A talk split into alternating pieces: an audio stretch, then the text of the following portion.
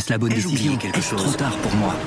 Prenez vos décisions d'investissement avec le soutien de Clarity AI. Gérez votre portefeuille tout en lui assurant une croissance durable grâce à l'association d'une IA puissante et d'une grande expérience de l'industrie. Notre technologie augmente l'efficacité des processus réglementaires, y compris ceux liés à l'article 29 de la loi énergie-climat. Réduisez les risques et atteignez vos objectifs de durabilité en vous basant sur des faits vérifiés et des méthodologies transparentes. Clarity AI, la technologie au service des décisions humaines. Rendez-vous sur clarity.ai et passez à l'action dès aujourd'hui. Voici la cause de ces incendies, un dôme de chaleur historique, plus de 45 degrés sur tout l'ouest du continent. Du Canada aux États-Unis, les feux se multiplient sur plus de 2000 km sur la côte. Le dôme de chaleur nord-américain, des températures infernales suffocantes, près de 50 degrés Celsius, un événement climatique qui a frappé aussi le sud de l'Espagne et le Maroc, un effet du changement climatique et de l'activité humaine. Le dernier rapport des experts du GIEC qui a fuité fin juin laisse entrevoir un avenir dévastateur pour l'humanité. Alors oui, je sais, c'est pas vraiment le sujet dont on a envie d'entendre parler avant le départ en vacances, mais l'Europe a choisi le 14 juillet pour présenter de nouvelles réglementations pour remplir ses objectifs de réduction de CO2. CO2, CO2, nous t'aimons un petit peu mais point trop, il n'en faut. C'est beaucoup plus rigolo et pas.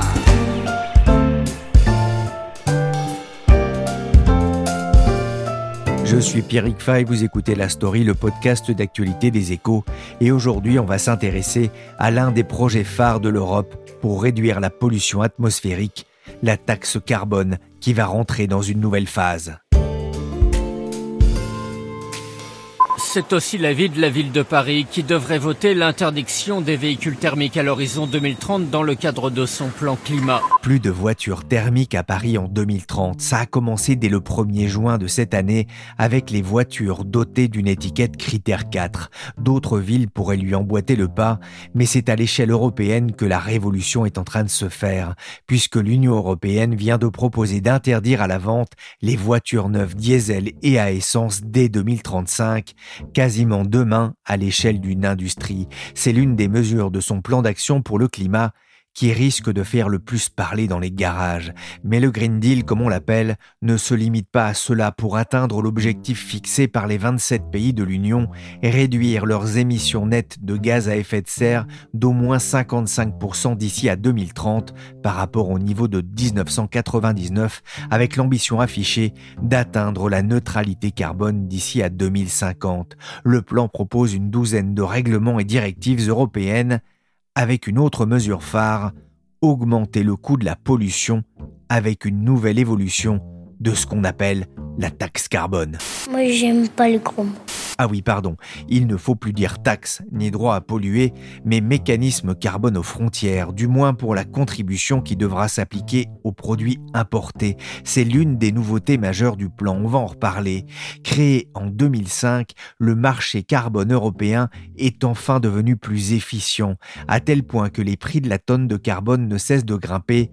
Le 4 mai dernier, il a dépassé pour la première fois la barre des 50 dollars la tonne. Bonjour Marion Hellman. Bonjour. Vous êtes journaliste au service Finance Marché. On va parler de cette réforme des quotas carbone avec vous, mais avant d'en expliquer les, tenants et aboutissants, on va revenir en arrière. Il existe un marché financier des quotas carbone. De quoi est-ce qu'on parle? Alors, on parle d'un marché qui est un peu particulier, qu'on surnomme le marché des droits à polluer. Il existe depuis 2005 et en fait, il couvre environ 45% des émissions de gaz à effet de serre de l'Union européenne. Il vise à faire payer les entreprises de certains secteurs comme l'énergie, l'industrie ou encore une partie du transport aérien un certain un prix pour chaque tonne de CO2 qu'elles émettent. Donc en gros, chaque année, ces entreprises mesurent leurs émissions de CO2 et en fonction de ce qu'elles ont émis, elles doivent pouvoir justifier du nombre de quotas correspondants. Un quota, ça correspond à une tonne de CO2. Donc ces quotas, elles peuvent soit les acquérir aux enchères, soit se les échanger ensuite sur le marché. Mais pour s'assurer que les entreprises sont bien incitées à moins polluer, c'est un marché qui est plafonné par les autorités et plus les objectifs climatiques deviennent ambitieux, plus le nombre de quotas mis aux enchères diminue. Et ça fait monter le prix. Le but, c'est d'inciter les entreprises à investir dans de nouvelles technologies moins polluantes. L'Europe n'est pas la seule région à avoir mis en place un, tel marché? Non, mais à l'heure actuelle, c'est le marché le plus important au monde, en attendant que le trading commence sur le marché chinois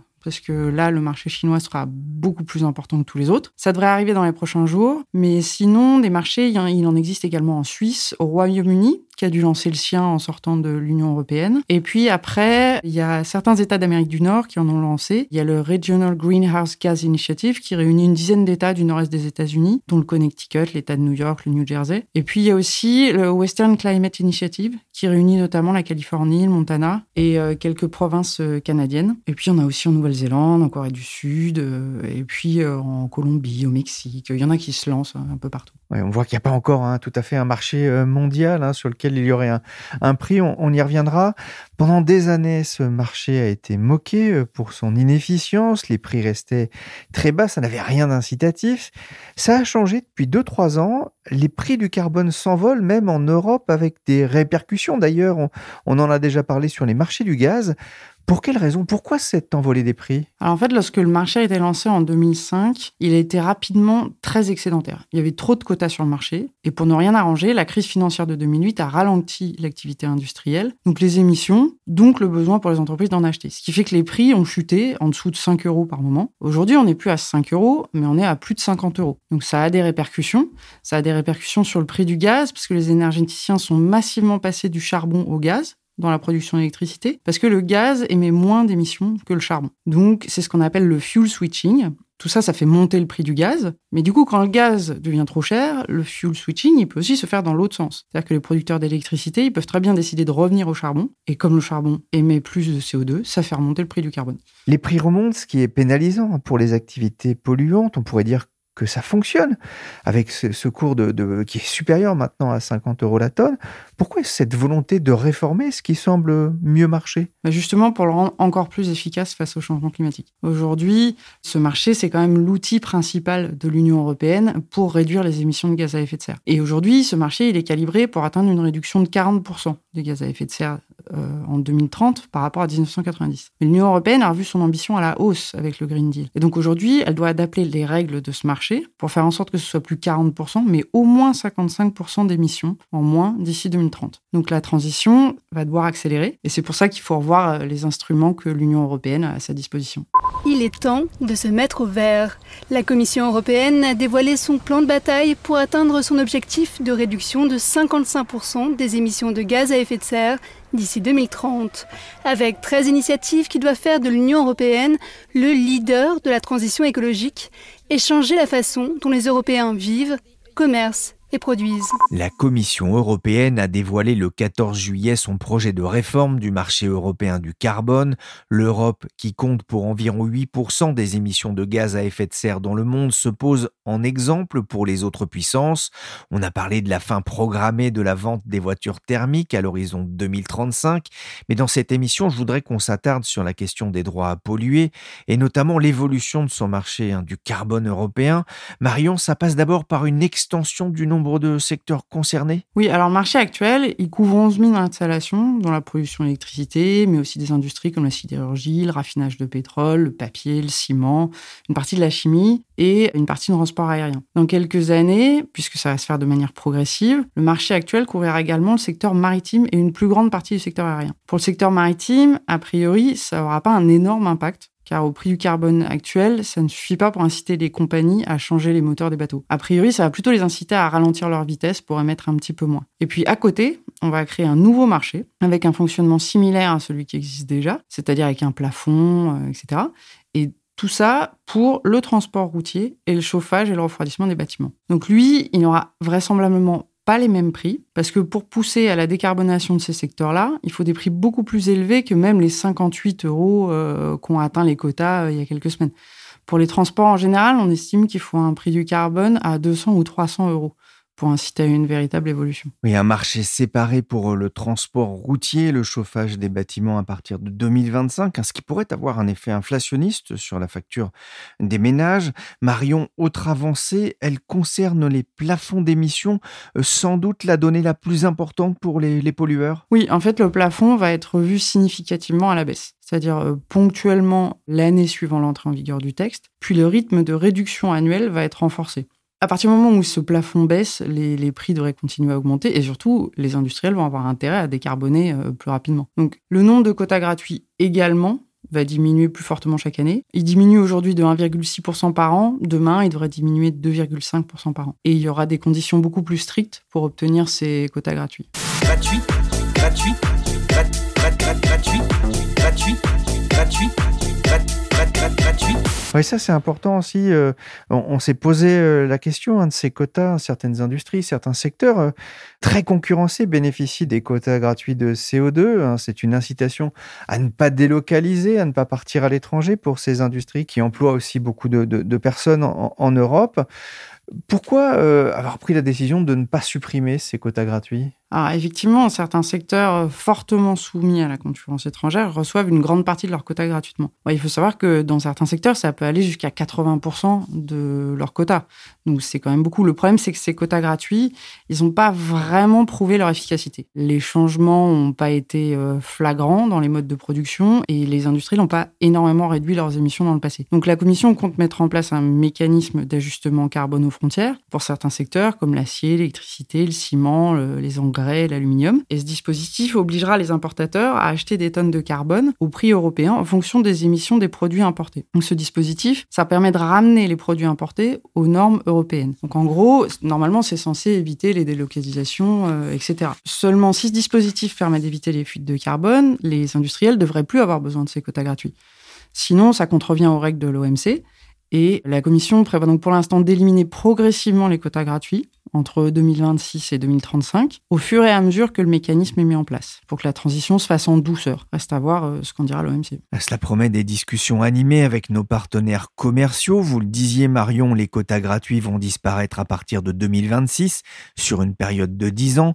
Mais pour le secteur de l'aviation, ça va aller plus vite, puisque ceux-ci auront disparu pour les compagnies aériennes d'ici à 2027 Voyager en avion pourrait donc coûter plus cher, d'autant que la Commission projette également de taxer progressivement le kérosène pour les vols à l'intérieur de l'Union européenne. Marion, je reviens vers vous. Quelles sont les autres mesures phares de, la réforme du marché du carbone? Il y a celle du mécanisme de la réserve de stabilité de marché. Ce mécanisme, a été créé pour éliminer justement le surplus historique dont je parlais tout à l'heure, qui faisait que les prix restaient très bas. Il permet d'enlever un certain pourcentage du nombre de quotas en circulation quand le nombre de quotas atteint un certain seuil. C'est-à-dire qu'on réduit d'autant le nombre de quotas qui seront mis sur le marché par la suite. Il a commencé à opérer en janvier 2019 et ça, ça a fait remonter les prix. Son fonctionnement devait être révisé cette année et il a donc été décidé de le renforcer dans le temps, c'est-à-dire de maintenir un pourcentage assez élevé pour éviter de nouveaux chocs qui pourraient à nouveau faire baisser dramatiquement les prix. Si par exemple un secteur décarbone beaucoup plus rapidement que prévu ses activités et remet tous ses quotas sur le marché, ou si une crise économique fait baisser drastiquement l'activité, voilà, normalement ça devrait éviter ces nouveaux chocs-là. Alors on voit ce Green Deal de, l'Union européenne avec un certain nombre de mesures phares là aussi pour accélérer encore l'impact de, l'Union européenne sur les changements euh, climatiques. Tout ça, ça aura forcément, on se dit, un prix. Est-ce qu'il faut s'attendre à une flambée du prix du carbone, Marion? Ça va dépendre à quelle vitesse les industriels arrivent à décarboner leur production. Mais depuis la confirmation de l'objectif de moins 55% d'ici 2030, les prix ont flambé. Ils ont déjà pris plus de 60% depuis le début de l'année. Ils ont franchi un nouveau record historique à 58 euros le 1er juillet dernier, avant de redescendre un peu, mais globalement, ils se maintiennent au-dessus de 50 euros. Tout le monde s'attend à un resserrement drastique du marché dans les années à venir, donc si les émissions ne baissent pas, les quotas vont clairement devenir hors de prix. Or, c'est un marché qui comprend de nombreux acteurs. Il y a notamment des fonds spéculatifs qui ont beaucoup parié à la hausse depuis le début de l'année. Certains parient sur le fait que le carbone va atteindre les 75 euros avant la fin de l'année. D'autres pensent qu'ils dépasseront les 100 euros en 2030. D'autres analystes pensent qu'avec ces dernières annonces et la prévisibilité qu'elles donnent, les prix devraient se maintenir à leur niveau actuel encore quelques temps. Ce qui est sûr, c'est que ce marché a attiré l'œil des spéculateurs, dont certains misent sur le long terme. Certains sont là depuis le début, quand les quotas ne valaient rien. Ils apportent de la liquidité au marché, ça lui évite des chocs trop brutaux, mais ils peuvent aussi accroître la volatilité, ce qui complique la visibilité pour les industriels, qui, eux, doivent engager des investissements de long terme. Leur rôle est régulièrement contesté, notamment par certains États qui estiment que la spéculation devrait être limitée. Mais pour l'instant, la Commission n'a pas du tout l'air décidée à agir dans ce sens. Les propositions de l'UE pour ce plan climat devront maintenant être discutées au Parlement Européen et au sein des États membres. Cela pourrait prendre au moins un an, sachant que certaines de ces mesures pourront avoir un impact conséquent sur l'emploi et sur le pouvoir d'achat des ménages. L'Union européenne propose donc un élargissement du marché du carbone, mais elle propose aussi de soumettre à ce mécanisme certains produits importés, Marion en parlait, une taxe carbone aux frontières, un sujet de nature à durcir les relations entre l'Europe et ses partenaires dans les prochains mois. Pour en parler, j'ai appelé Christian de Pertuis. Il est professeur d'économie à l'Université Paris-Dauphine et fondateur de la chaire Économie du climat. Bonjour Christian de Pertuis. Bonjour. L'Europe accélère avec la publication de ce Green Deal le 14 juillet, on va en parler. Il y a quelques jours, l'Amérique du Nord a été frappée par des températures infernales, un, dôme de chaleur, l'impression d'être dans un four. C'est un rappel de l'urgence à agir face au, au tic-tac de l'horloge climatique, pour reprendre le titre d'un de vos ouvrages Absolument.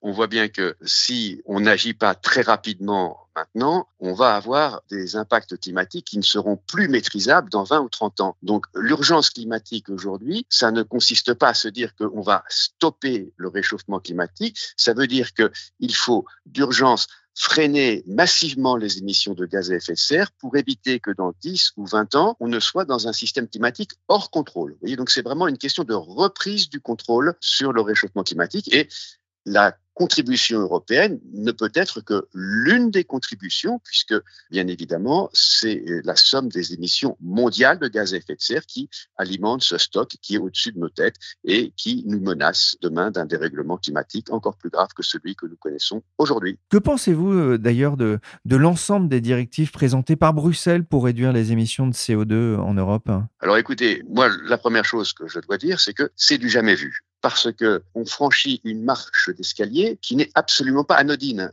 Nous étions depuis 2014, euh, au moment de l'accord de Paris, sur un objectif intermédiaire à l'horizon 2030 de moins 40% pour l'ensemble des émissions de gaz à effet de serre par rapport à 1990. En décembre dernier, on est passé à moins 55%. Donc là, on n'est pas dans euh, l'épaisseur du papier à cigarette, si vous voulez. C'est une énorme marche qu'il nous faut franchir. Et le paquet législatif qui a été présenté par la Commission nous donne un certain nombre d'éléments qui permettent d'accélérer considérablement cette marche vers l'objectif de 2030. Et bien évidemment, chaque État membre va ensuite être soumis à cette pression de la régulation européenne, à commencer par la France, qui, je le rappelle, discute encore au Parlement d'une loi qui est calée sur l'objectif de moins 40%. La taxe carbone, c'est un peu votre bébé lorsque vous étiez à la présidence du comité pour la fiscalité écologique. 16 Merci de le rappeler, oui. Il y a moins de monde sur les ronds-points, ça va. Hein 16 ans et après une enfance difficile, est-ce que vous êtes satisfait du résultat? Non, je suis absolument pas satisfait de la façon dont on a abandonné l'augmentation de la trajectoire de la taxe carbone en France au début de ce quinquennat parce qu'on n'a pas du tout accompagné euh, le processus de renchérissement des énergies fossiles par les nécessaires accompagnements sociaux, si vous voulez. Et donc, euh, dans les propositions que j'avais faites au gouvernement en 2014, il était indiqué qu'il fallait allouer un tiers du produit de la taxe carbone pour compenser la difficulté du renchérissement des carburants pour tous les ménages à faible revenu, voyez-vous. Et donc, on aurait eu une taxe carbone qui aurait été redistributive pour euh, les ménages à plus faible revenu. On n'a pas tenu compte de cet accompagnement et c'est, je crois, euh, la raison pour laquelle on n'a pas suffisamment augmenté la taxe carbone et on n'est pas dans les clous de l'objectif de réduction des émissions de gaz à effet de serre en France. Là, réglementation européenne, si elle est adoptée, car je rappelle que la Commission n'a fait que la première étape d'un processus qui maintenant va être très compliqué de négociation, elle a bien prévu de réallouer une partie du produit de la taxation sur le transport et sur les bâtiments pour un fonds social de compensation vers les ménages ou plus généralement les acteurs les plus fragiles. Oui, ça, on va y revenir. Hein, c'est important parce qu'il y a une nécessité aussi euh, d'avoir une meilleure répartition au niveau mondial aussi avec les, pays qui sont aujourd'hui en, développement. Je voudrais qu'on revienne aussi sur euh, les quotas euh, carbone. Hein. C'est la réforme des quotas carbone, c'est aussi un des points importants de cette réforme. L'Union européenne a choisi de maintenir pour quelques années encore un système de quotas gratuits pour certains secteurs est-ce que vous le regrettez? Alors, vous savez que je le regrette puisque je l'ai déjà écrit, je crois, dans une tribune pour les échos. Il faut bien voir que distribuer des quotas gratuit, ça revient à exonérer des ménages d'une taxe carbone si on met en place une taxe. Donc ça s'appelle en bon français une subvention aux énergies fossiles. Dans le cadre de la compétition internationale, on peut concevoir qu'on utilise la gratuité des quotas comme une mesure de défense contre la compétition internationale. À partir du moment où on va mettre en place le mécanisme d'ajustement à la frontière qui vise à contraindre les importateurs aux mêmes règles que les producteurs sur le territoire européen, à ce moment-là, la protection se fait à la frontière et il n'y a plus lieu de maintenir cette double protection qui, par parenthèse, risque d'être contraire aux règles de l'OMC, hein, de l'Organisation mondiale du commerce. Donc, moi, ma position est très simple. Il faut basculer d'un système de gratuité des quotas vers un système d'allocation payante. Et il faut qu'il y ait simultanément la disparition des quotas gratuits à mesure qu'on met en place le mécanisme de protection aux frontières. Toute période de double protection est, à mon avis, économiquement inefficace et extrêmement dangereuse tant pour le rythme de réduction des émissions de gaz à effet de serre que pour la réorientation de ces industries qui doivent se réorienter rapidement vers le bas carbone. Oui, cette taxe, ce, mécanisme pardon, carbone aux frontières, je dis taxe, mais l'Europe laisse de côté le terme de taxe hein, pour les importateurs émetteurs de CO2. Il ne faut pas froisser euh, les partenaires de, de l'OMC. Oui, c'est un gros mot. Ce dispositif est, vraiment important. Ça doit être euh, la base là aussi pour inciter euh, finalement les, les, importateurs eux aussi à prendre leur part à la lutte contre le réchauffement climatique? Je crois qu'il y a deux enjeux, un enjeu assez immédiat et un enjeu de moyen et long terme. L'enjeu immédiat, c'est effectivement de changer la façon dont on protège les industries européennes contre la concurrence internationale dans les secteurs fortement carbonés, dont les process émettent beaucoup de CO2. Et ce mécanisme, il est très important car tant qu'on ne le mettra pas en place, en réalité, les allocations gratuites sont une forme de subvention aux énergies fossiles et ça retarde la nécessaire reconversion de ces industries vers le bas carbone, qu'il s'agisse de l'acier, du ciment et d'autres. Donc ça, c'est l'objectif à court terme, et je crois qu'il est très important pour accélérer le rythme de décarbonation de notre industrie. On a bien vu tout à l'heure, par le rappel du tic-tac de l'horloge climatique, qui reste effectivement un repère important, que le rythme est très important. À moyen et long terme, derrière ces volets techniques, il y a un enjeu de politique extrêmement important. Jusqu'à présent, la doctrine commerciale de l'Europe, c'est le libre-échange, c'est la liberté du commerce. Avec ce mécanisme d'ajustement carbone aux frontières, l'Europe dit quelque chose de nouveau à ses grands partenaires commerciaux, c'est que désormais, les règles de liberté du commerce doivent être soumises à des normes climatiques supérieures. Et ce point est très important parce que si on veut arriver à accélérer le rythme de décarbonation des industries mondiales, le rythme de diminution des émissions de gaz à effet de serre, il faut absolument que les règles de liberté du commerce soient assujetties à des normes climatiques supérieures et même demain à des normes concernant d'autres volets de l'environnement, par exemple la protection de la biodiversité car il y a une façon extrêmement dangereuse de ne pas réduire les émissions de gaz à effet de serre, c'est de ne pas voir que dans les échanges de produits, que ce soit des produits manufacturés ou des produits alimentaires, vous avez des émissions de carbone qui peuvent être incorporées et qui donc ne sont pas correctement régulées dans les lieux euh, d'importation de ces biens. Ce mécanisme, il pourrait rapporter, euh, on dit entre 5 et 14 milliards d'euros. Que faire de cet argent? Le mettre dans le budget européen, si vous voulez, de même que toutes les euh, taxes aux frontières, les droits de douane sont à mettre dans le budget européen, puisque c'est une mesure commerciale. Hein, la, logique, vous êtes dans une union commerciale, ça doit aller dans le budget européen. Est-ce qu'il ne faudrait pas le mettre au, j'ai envie de dire, au pot commun de la planète, notamment vers les pays en développement, qui ne sont encore finalement que des pollueurs en, devenir par rapport à nous, euh, les États beaucoup plus industrialisés? Alors d'abord, il n'y a pas que des pollueurs en devenir, il y en a qui sont plus en avance que d'autres, si vous voulez. De fait, il est important qu'une partie des ressources communes de l'Union européenne soit attribuée à la coopération internationale en matière de lutte contre le changement climatique. Mais ceci doit se faire à partir des ressources propres euh, de l'Europe et donc euh, il n'y a aucune raison de ne pas ramener tout cet argent dans les ressources propres de l'Europe. Dans le lien de l'Union européenne avec le reste du monde, un point me paraît extrêmement important. C'est le cas des pays moins avancés ces pays n'ont pas cette somme d'infrastructures comme les nôtres liées aux énergies fossiles. Et donc, la transition énergétique, la transition bas carbone est un facteur d'accélération du développement. Donc, il faut accroître les ressources pour euh, l'investissement dans la transition énergétique, pour accéder le plus rapidement possible à de l'électricité, pour accéder le plus rapidement possible à des systèmes modernes de cuisson dans ces pays moins avancés. Et là, l'économie bas carbone est une nouvelle source d'espoir pour ces pays hein, qui n'ont pas à sortir des énergies fossiles. Donc, je crois qu'il ne faut absolument pas se représenter les pays moins avancés, comme vous l'avez un tout petit peu fait, pardonnez-moi, hein, comme des pollueurs en puissance. Non, ces pays ont au contraire la possibilité de ne pas reproduire tout le schéma de développement historique basé sur les énergies fossiles. Et c'est une chance historique. Et s'ils ne le font pas, vous voyez bien qu'on n'arrivera jamais à euh, réduire suffisamment les émissions de gaz à effet de serre liées aux énergies fossiles et à atteindre la neutralité carbone en 2050. Pour que le monde s'engage vraiment dans la décarbonisation, il faudrait un prix du carbone qui fasse vraiment référence au, au niveau mondial et qui soit suffisamment élevé? Oui, alors la question euh, du prix du carbone est extrêmement importante et surtout la question du niveau est importante.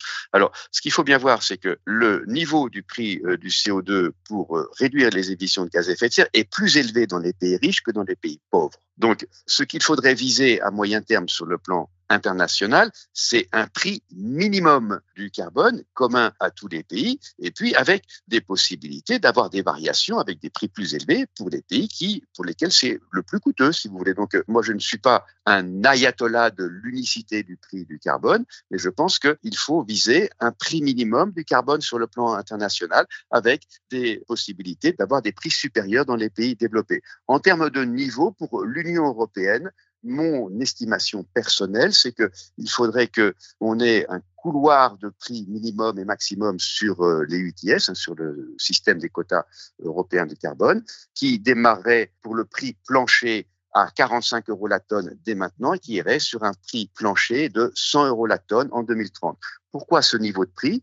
Parce que ce niveau de prix rend le charbon pratiquement toujours perdant dans la production d'électricité dès 2023, l'année de démarrage du nouveau système européen, et avec un prix euh, du CO2 à 100 euros la tonne en 2030, l'hydrogène vert devient de plus en plus souvent compétitif par rapport à l'hydrogène gris, qui est le sous-produit des euh, hydrocarbures ou du charbon dans certains cas. Et euh, ce point est très important, car vous voyez bien qu'aujourd'hui, dans le plan de relance sur l'hydrogène, vous avez des masses d'argent assez conséquentes qui sont réservées à la compétitivité de l'hydrogène, l'hydrogène vert versus l'hydrogène gris, le bon prix du carbone euh, supprime la nécessité de cette subvention et permet donc d'allouer l'argent plus vers la recherche et développement ou vers la correction des équilibres sociaux liés par le renchérissement des énergies fossiles. Merci Christian Depertuis, fondateur de la chaire économie du climat et auteur de l'étude 15 ans de marché carbone européen, 6 leçons pour renforcer le système. Merci aussi à Marion Hellman du service finance marché des échos. La story s'est terminée pour aujourd'hui. Cette émission a été réalisée par Willy Gann, chargé de production et d'édition Michel Varnet. Le podcast des échos est à retrouver sur toutes les plateformes de téléchargement et de streaming de podcasts comme Castbox, Podcast Addict, Apple Podcast, Google Podcast ou encore Spotify.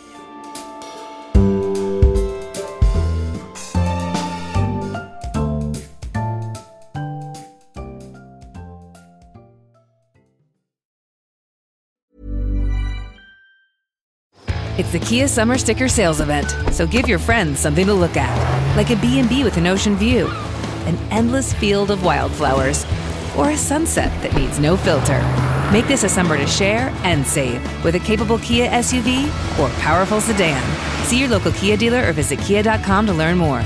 Kia, movement that inspires. Call 800 334 Kia for details. Always drive safely. Sale applies to purchase of specially tagged 2024 vehicles only. Quantities are limited. Must take delivery by 7824.